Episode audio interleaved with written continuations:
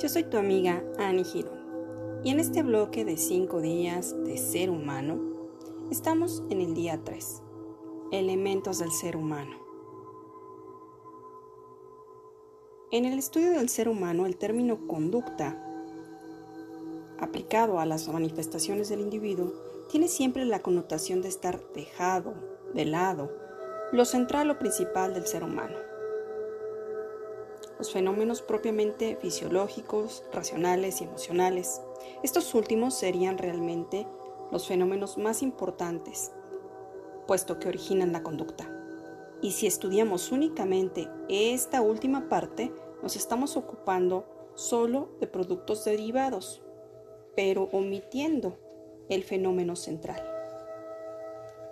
Es así como el estudio de la conducta humana demuestra que una persona experimentada manifiesta diferentes tipos de posturas, vocabularios o reacciones en distintos momentos. En cada caso, estos cambios externos corresponden a otros internos.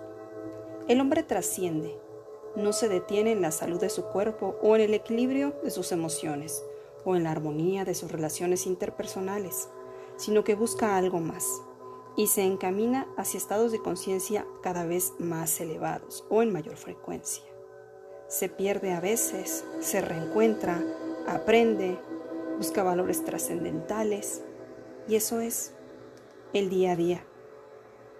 Crecer, buscar, mirar hacia otro lado.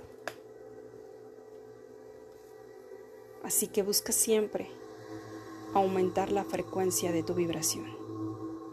Yo soy tu amiga Annie Girón. Gracias, gracias, gracias.